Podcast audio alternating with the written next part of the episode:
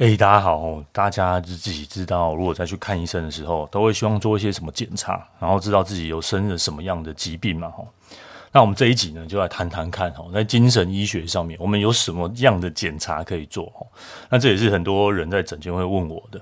那啊，如果你觉得对这一集有兴趣的话，那在这个这个片头影片播放，大家好，我是陈玄陈医师，悉心心的解析。找到观看自己与他人的新方式。好，那呃，我最近看到一个，就脸书上有人分享啊，就是个就是网红老黑嘛，老黑看世界，然后他在高雄求诊的经验，然后那听起来是一个蛮辛苦的过程，然后因为忧郁症，然后又。呃，又看了很多很多的医师哈，那他他的书我也买过了哈，呃，就是教你怎么提早退休啊，我爸也是他的读者哈，就教你怎么提早退休啊，提早生活哈。那他就是看了两三间，呢，花了一些做我们之前前几集提到这种这个 TMS 重复穿颅磁刺器的治疗，诶，治疗了两次，花了两个，花了一笔不少的费用，但是都没有稳定下来哦。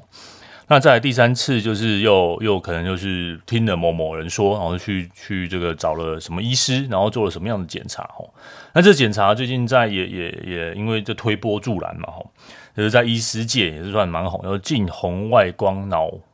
脑光谱仪吼。那这仪器目前哦，呃，台湾是有。那呃，其实已经很久了，然后那我后续也有写信给一些台湾哦有在做这方面研究的教授们哦，那他们回复我说，目前都是以研究为主了哈。那我查了一些，就是看了一些这个精神科的一些文献然后，那我最后评估是我不会去进这个仪器了哈。那当然费用高是一个问题，那第二个问题就是我觉得它并没有这么的神，哈，没有那么神，没有像老高。呃，在呃老黑然后 老黑在他的这部这个脸书上面分享，好像做这个检查就可以鉴别诊断到底是躁郁症跟忧郁症哦。目前我觉得这个有点太夸大其词哦。那他呃说看一看可以看看到左边右边的脑部的供给量哈，这个可能在个别干可以哈，但是可能在整体的这个研究上面，我觉得它证据力还是不够啦哈，还是个体存在着比较大的一个差异性啊。那当然，你也愿意去做这样的检测，但是我想也不不是很便宜哈。我是做这样的检查，去多了解自己，这当然也无妨哈。毕竟也是算是呃医医疗仪器哈，但它在某些鉴别诊断力上面哈，我觉得没有像这个呃目前推崇的这么高尚大了哈。那为什么要天天要提这个呢？因为我在诊间常常遇到人家我说，诶，有没有什么检查可以做？那有时候解释蛮多的哦。那今天呃刚好这个月哈有在看到这个《World Psychiatry》哦这本这本杂志啊，这本医学杂志，我才是在精神科哈，这是大概是前顶顶级的啦哈，跟这个《Lancet》这种顶级杂志是一样的了哈，就算是顶级杂志，那我都会固定看。那这两这次有两篇我觉得蛮有趣的文章啦，我今天分享这一篇跟大家讨论看看然后。那呃，我会把它讲得很很深，比较平易近人一点，大家不用太紧张了哈。我可以用大家可以理解的方式啊，那也让大家知道说大脑其实是真的很复杂的哈。那意思不是不是两光哈，不是呃不是什么都没有做，我们其实做了很多很多的事情然后。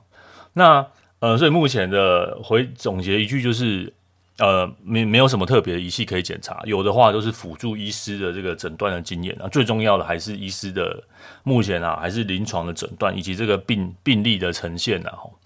像呃有些个案想做这个 TMS 的治疗，他也有意愿要做，那我都会把它挡下来，然后因为我觉得做了第一个是效果并没有到这么的好了，然后我也不希望个案，除非个案有强力的 要求了哈，那。当然不是说呃双呃双向性情绪障碍症，所谓躁郁症，在预期的时候不能做，可以做哈，可以做，但可能成效还是要跟还是要跟这个每一个个案好好的沟通啊，因为这个成效跟单纯忧郁症成效是真的像老老黑这样子哈，真的是呃不一定会那么的卓越了哈，但也不至于到完全没效了，不会到完全没效。好，那为什么这些诊诊断哈，一些辅助的诊断抽血啊这些哈？的工具哈，在精神科这边那么难以突破了哈。那第一个是我们的研究设计都是依照这个病例跟对照组的实验，很难就是希望找出呃生病的人跟健康人之间的差异了哈。那因为这样子哈，这些生物标记就不太够，所以可能到之后可能要重新设计这样的实验。那这样的变动呢，可能要牵涉到美国那边的 FDA 的进展，也就是说，可能在未来的十到二十年，不太会有太大的变异了。那第二是精神疾病的这个异质性，然后，那目前哈比较进展比较多的这些疾病哦，待会我会一个一个跟各位提，然后通常都是这些异质性比较少的，比如说像是视觉失调症，这个在呃一些定位上面或是一些诊断的工具上来说，目前就我觉得呃已经已经已经可以走到临床了。那由于以忧郁症为例好了，这篇 paper 提到说，忧郁症的诊断哈有一千五百种哈不同的症状的组合。那这样怎么去找哈？那再来不同的年龄、不同的性别又不一样哦，所以这样生物的标记哈，生物的这个呃 biomarker 哈，真的很难找哈。那这样混杂的因素相对多哈，它因为它。呃，每个人的忧郁都不大一样，哦，这也会影响到说，比如说 TMS 或者是新的药物的进程，为什么说效果这么的不稳定的原因在这边呢？哈，因为它目前就是一个大杂烩，哈，所以这大杂烩的状况之下，哈，那你说医生啊，有没有有没有去改善这个这个大杂烩的状况？哈，有，哈，有。那一个是就是从基因基因库去寻找嘛，哈，基因库寻找。那第二个就是说。呃，我精神科有些诊断啊，我们以前叫 DSM-5，哈，现在在推一个就是 domain specific 嘛，哈，就是一个呃用不一样的这种基因啊，或者是这个问卷啊、抽血啊，然后去分啊，再去细分啊，那这已经有在做了哈，已经做了好几年了，哈，那希望资料越来越多了，哈，那从这些诊断也可以看得出，其实这些诊断就是跟着医学一起，精神医学一起进步了，哈，比如说你说像 TMS 好了，TMS 它其实是可以用这个。呃，影像哦，去造影，看到说我们大脑前额叶血流比较少，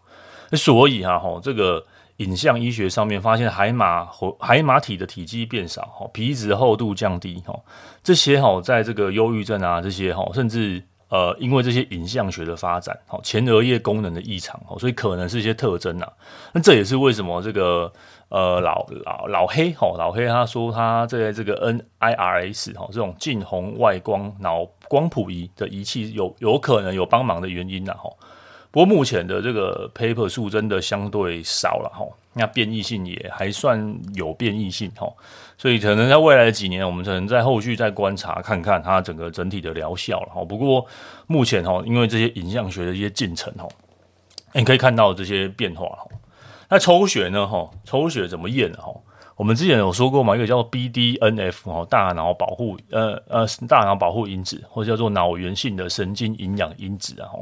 那这这个可能二十年前就有开始抽血了，抽血验这个东西了哈。啊，不过目前没有什么特异性啊，然后呃，这个表达有点不一致啊。哈。那因为抽血很多人就验过嘛，验过各样的色氨酸啊、个氨酸啊，哈，这些等于说这些代谢物质上的的一些差异啊，哈。那目前是没有发现到的，哈。那比较 promising 的哈，就是抽发炎物质，哦，我们有说嘛，大脑发炎物质这些可能可以看到一些东西了，哈。在 paper 上，比如说有抽一些什么呃肿瘤坏死因子啊，哈，然后然后白介素啊，IL 六啊，哈。然后这些 IL one beta 哈，这些可能都有影响到这些细胞激素啦。这些对我们这个发炎物质来说，可能对大脑有影响哈。那忧郁症的个案呢，可能在这些免疫功能的部分有些变化，好甚至压力之间，所以很多压力会，比如说市面上常见的这些自律神经的检测仪哈，这些好，这些是验什么？就验这些压力的反应的哈，这些长期压力的反应，甚至。呃，跟这些慢性疾病、心脏病啊、糖尿病啊，哈，这些压力的反应都有关系。好，这些我们有看到的，我觉得是比较 promising 的。还有一个比较 promising 就是就是我们所谓 HPA axis 啦，哈，所以这些就是我们所谓呃，对啦，你说算是自律神经也是的哈，就是当我们的这个我们遇到了压力，哈，这种下视丘、脑上脑呃脑下垂体跟肾上腺素一个刺激，然后。这个是我们以前在这个呃内分泌科哈，有时候会去特别去验这种压力的测试的反应的哈，这去评估 HAS 的轴哈。那针对大量的研究，发现到说，忧郁症的 HPA 这个轴会过度活跃，好，所以你可能去切抽一个 cortical 啊，然后验验尿啊，或者验唾液啊，可能这 HPA 的轴的活活性反应是有的哈。啊，但是哈，但是哈。今天来了，他有，他表示是忧郁症吗？不是，哈，因为他跟什么糖尿病啊、失智症啊，或者其他的疾病，好像这个也会增增加，哈。只是说，如果你确定有忧郁症，去验这个东西，可能是有的，哈。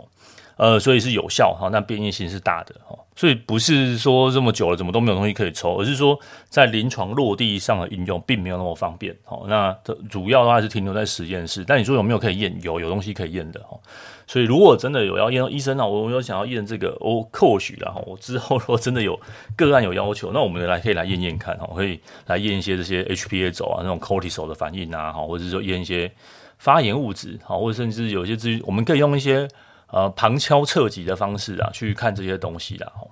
那另外啊，另外我觉得可能有帮忙的是这个睡眠的部分哈。这边他提到了这篇 paper 哈，提到了一些我们可以看到一些呃呃从睡眠周期的混乱哦，可以来可能可能可以来做这个作为鉴别躁郁症，好像老黑好的问题一样哈，跟这个忧郁症的部分啊。比如说，呃，忧郁症的个案白天活动会变少，哦，这是忧郁症的诊断指标，而且准确率也高，哦。那再来就是睡眠的部分了，哈。那忧郁症会跟睡眠相位延迟，然后 phase delay 有关。那躁郁症，哈，或者在狂躁期的时候，可能是会 phase advance，哦，就是你会睡很少，越来越早起来，哦。那这个可以观察一下，哈，甚至观察一下睡眠周期的这个褪黑激素的量，哈，或者是。清醒的大脑的这个 cortisol 的水平啊，都可以做一些判断的的标准哈。也就是说，观察一下睡眠这个变化的波动，可能都可以协助我们作为鉴别诊断啊。这个还蛮准的哦，在这个 paper 的的推荐之下，他可能说，诶，我们可以看一下这个生物节律的部分。所以现在很多睡眠手表哈，或者睡眠的这个些 APP 哈，可能都可以作为一个诊断的标准啊。所以如果个案有有你有挂什么小米手环啊、Apple Watch 啊，甚至更精准的一些。这种测试睡眠的部分的这种简单的仪器啊，我觉得你都可以提供给你的医师哈，拿作为一个你诊断上的一个鉴别诊断了哈。那这些都是一个还不错的，可以作为诊断的一些生物的因子因子啊哈。那再来哈，还有什么可以用的哈？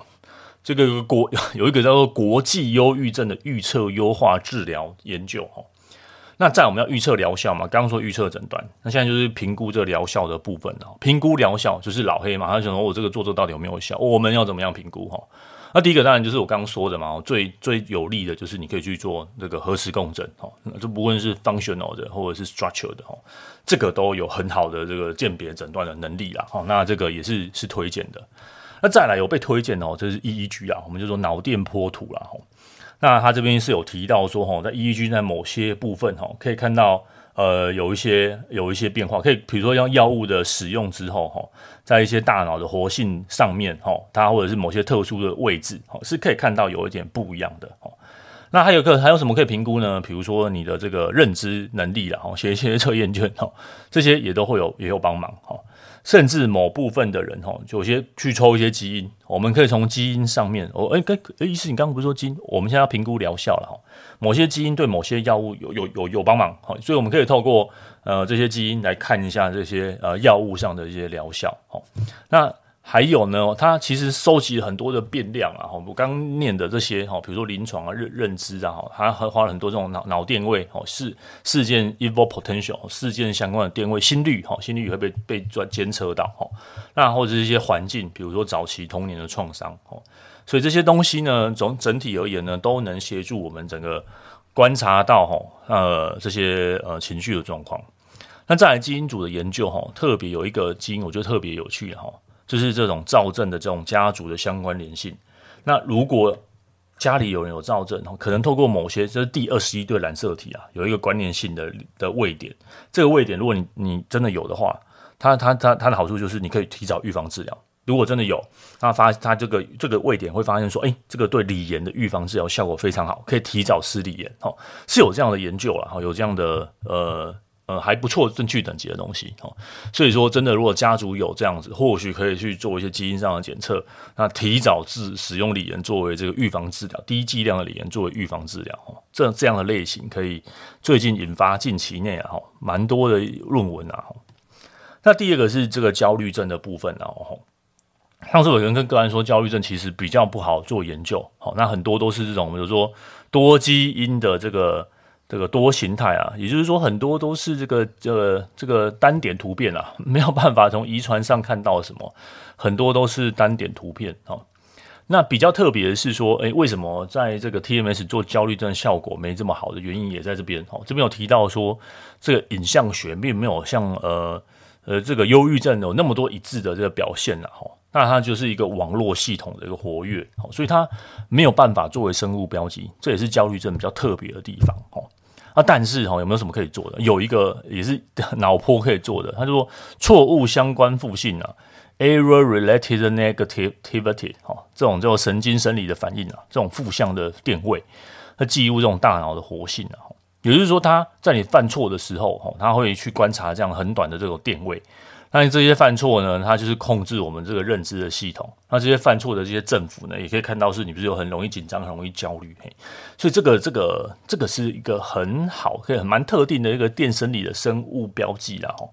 那这个他说可以预测青少年在一点五年后有没有发展成这个广泛性的焦虑症，哈，那甚至在控制一些风险上面，哈，他也可以去侦测到说会不会增这个比率会不会增加，哈，那如果可以搭配这个 CO2 的这个这个检测的话，哈，相关的这个标记其实更好的，哈，所以呃，不生精神科其实很多了，哈，这是这二十年来，哈，这篇 paper 其实整理的真的蛮多的，那这些生物标记的东西，哈。其实蛮还蛮有前景的，像这个 E R E R N 哈，这种脑波图，它这边有建议哈，或许再再修正一下哈，可能哈，可能可以未来的准确性高很多哈。如果我们可以预测有没有得到广泛性焦虑症，我想这是刚刚有说嘛，忧郁症有有蛮多的工具的，焦虑症有一些工具，哈，所以它其实蛮好用的，好。那再来就是创伤后压力症候群哈，我其实在写这一篇，我算是写的短短的，我在查这个简短版的创伤后压力症候群。那它正常版大概有二十二十表格有二十啊，那简短版有很多不一样的的的整整的的的内容哈。那我就去把它找到底是找的是哪一些，然后我就去翻的 paper，然后把它整理出来哈。那就从这二十项里面再配合中文版的，然后走抽出了这四项了哈。那这四项，这四项其实如果积分，他们切分点是大概六到七啦，不一样的 paper 不大一样哈。那新的研究，巴西那边是觉得建议切在七分啦哈。那主要就是四项嘛，一个就是反复出现的一些压力的内容，那你会想要避开这样的场景，那对自己、对他人、对世界有负向的看法，然后容易感被被吓到哦。这四项里面哦，频率分数如果大到加起来超过六分到七分哦，可能就有一个就是压力症候群的关系了哈。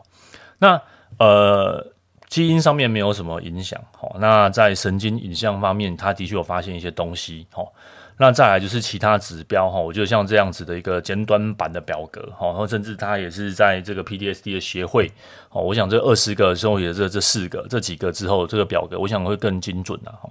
其他它有一些蛋白体学的部分，然后或者是一些发炎物质啊，跟这个。呃，这个其他跟忧郁症其实比较像啊，吼，或是一些某些放一些特定的声音，吼，或者是刚刚说的心率变异性，哦，这种治愈神经都可以看得到一些指标了，哈，所以说，嗯，你说它有没有？我觉得有哦，有一些简易的指标可以参考看看，哦。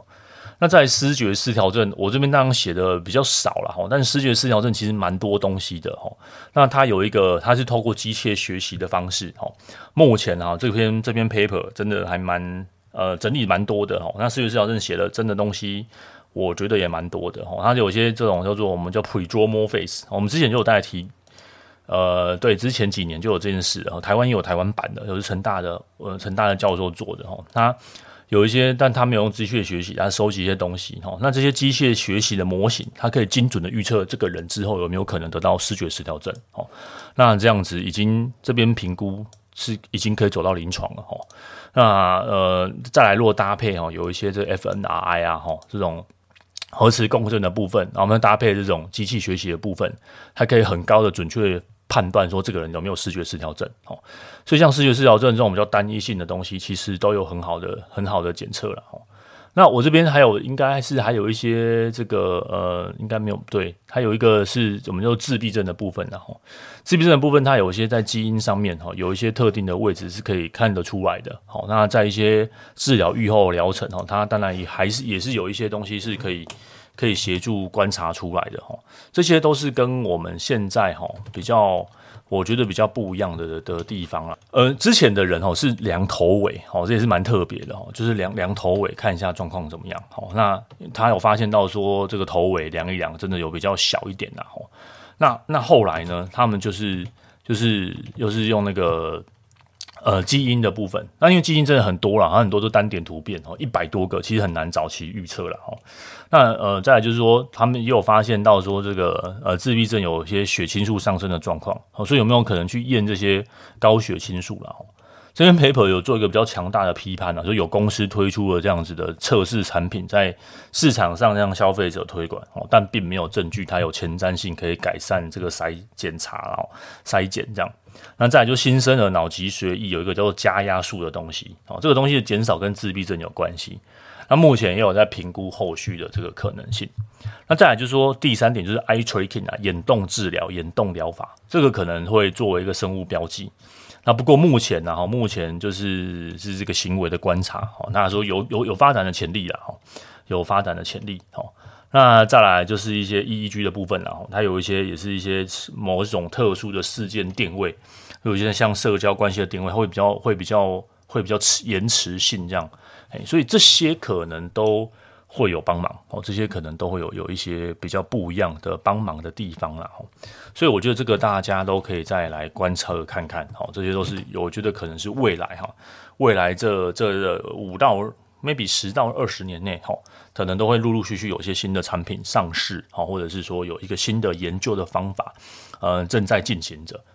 所以我觉得精神医学并没有这么的这么的不堪呐，哈，或者说这么的的的说，哎，都没有什么检测，而其实是有的哦，我们是有的哈。那所以当然啊，跟医师的这个，我觉得病病史的询问啊，其实老黑呃，在某些症症状啊，看得出来哈，这种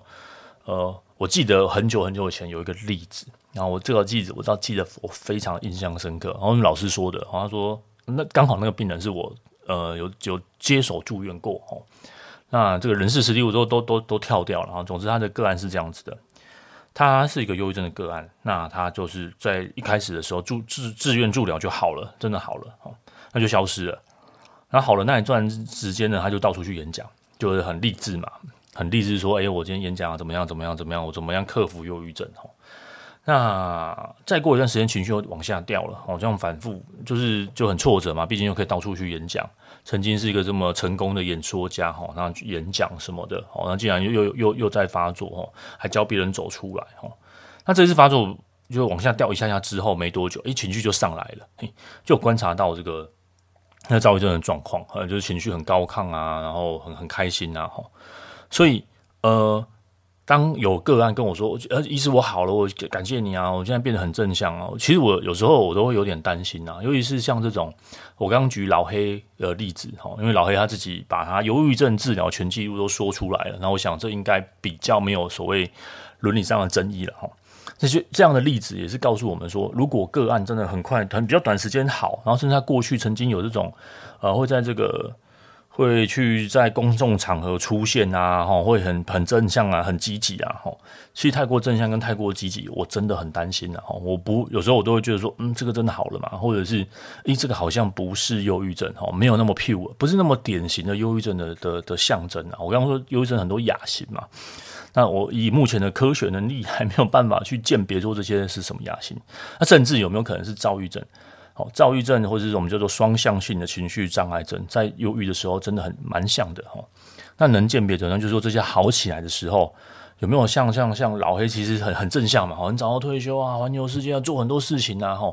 这些有没有可能之前他都是一个以轻躁症的方式哈，因为轻躁症情绪都很好啊，作为一个呈现的哈。所以如果哈，如果你的个案哈，在在可能在稳定正在忧郁之前哈。可能出现就是哇，很很光明、很正向，到处去演讲、参加很多活动啊，或者是你会觉得说啊，这个人很乐观、很开朗，怎么突然有那么大差异的时候，我觉得很有可能就是所谓这种躁郁症的这个方式。哦，那这个时候或许。在病史的询问上面，他其实都有透露一些蛛丝马迹啦，哈，并不会。当然，我们是事后诸葛啦，哈，就是我们当然也有一些可能，哈，就是在当下没有办法做出很好的判断，哈。但这个真的也只只能只能只能透过时间了，时间是真的很重要了，哈。在这个诊断的准则上面，时间是一个比较比较重要的工具，哈。那呃，当然我们可以透过目前我刚刚说的这些方式啊，比如睡眠的像忧郁症造成睡眠的部分啊，哈，或者是一些发炎物质啊，哈，或者稍微验一下这个 HPA 轴，抽一些 cortisol 啊，哈，那些我们都可以稍微看一下，评估一下，哈。真的是不是有忧郁症的部分啊？那甚至做一些脑波啊、哈脑电波啊、认知功能啊、哈这些。那当然有一些呃，现在了哈，有一些基因上的检测哈，可能有帮忙哈，这些都可以协助我们做一些一些鉴别诊断的一个辅助啦哈。我觉得是辅助啦哈。呃，所以呃，如果各位啊，如果真的不是很确定自己的疾病，或是有说，哎，医生有没有什么血可以抽？哦，医生跟你说没有，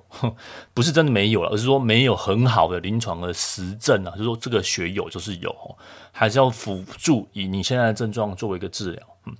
所以下次哈，可能医师有在询问有没有什么鉴别诊断的工具的时候，哦。诶，可以再想想看，医生说没有，不是真的没有，而是没有到很棒的工具哦，但是是有工具的。那如果你想要多了解自己，那或许哈，或许可以跟你的医师讨论看看哈。那因为这些工具都还是在比较早先前远的研究哈，这个可能健保不太会给付啦哈。但但是如果你想要多了解自己，可能这些费用有些在临床可以用的话，不要做到影像检查的话，这些费用原则上应该也不会到太高，应该都还可能可以测试看看。那如果有这样子的想要多了解自己一点的哈，也可以跟医师做进一步的讨论，那进一步去做一个进一步的调整跟评估。那如果有什么以上有任何问题，然后都欢迎跟来信哈，或者是说在这个呃 Podcast 下留言，然后那也谢谢各位这近日有一些留言我都有看到了哈，谢谢你们的鼓励啊哈。那呃之后呢，我可能会做一系列有跟失智症有相关的内容，然后那。呃，也我之后会把一些相关内容再整理整理。那最近有看的一些内容，我觉得还不错的哈。那有一些新的一些呃科实际实务上哈，在医学上面的一些进展，那也有一些新药的上市啊，很多一些蛮令人振奋的消息。那然后也跟各位到时候在 Podcast 上面来跟各位分享。那今天就先到这边。如果喜欢这个节目，也欢迎大家到 Podcast 帮我有留言五星呐哈。那、我会持续每周都做一些更新的的的部分，啊那也谢谢大家。那我们今天就到这边喽，拜拜。